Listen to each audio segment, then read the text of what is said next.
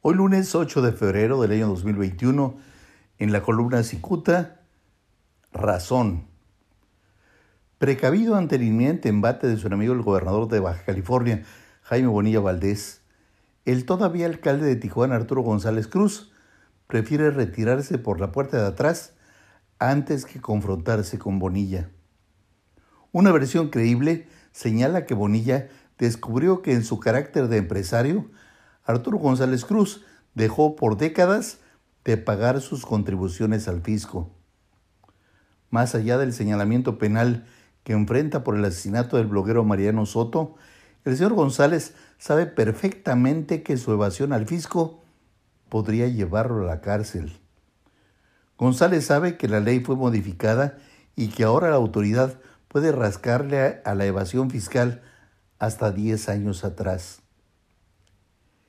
Él, mejor que nadie, sabe lo que hizo, aunque ahora le preocupe al que el gobernador Bonilla haya ordenado acorralarlo por el SAT, Baja California, donde despacha como titular la señora Viridiana Soria Amador desde mediados del mes pasado.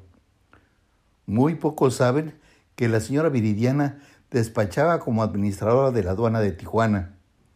Esta mujer mantiene una relación sentimental con el ex subsecretario de Gobernación, Ricardo Peralta, el mismo que amenazó a González Cruz con revelar un escándalo por la supuesta venta de droga.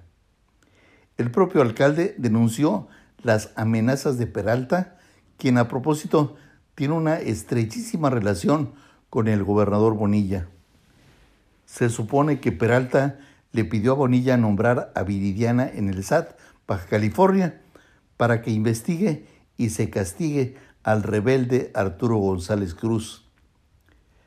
Esto explicaría el retiro incondicional del alcalde González, quien ya declaró que a más tardar el día próximo 15 solicitará licencia al actual cargo.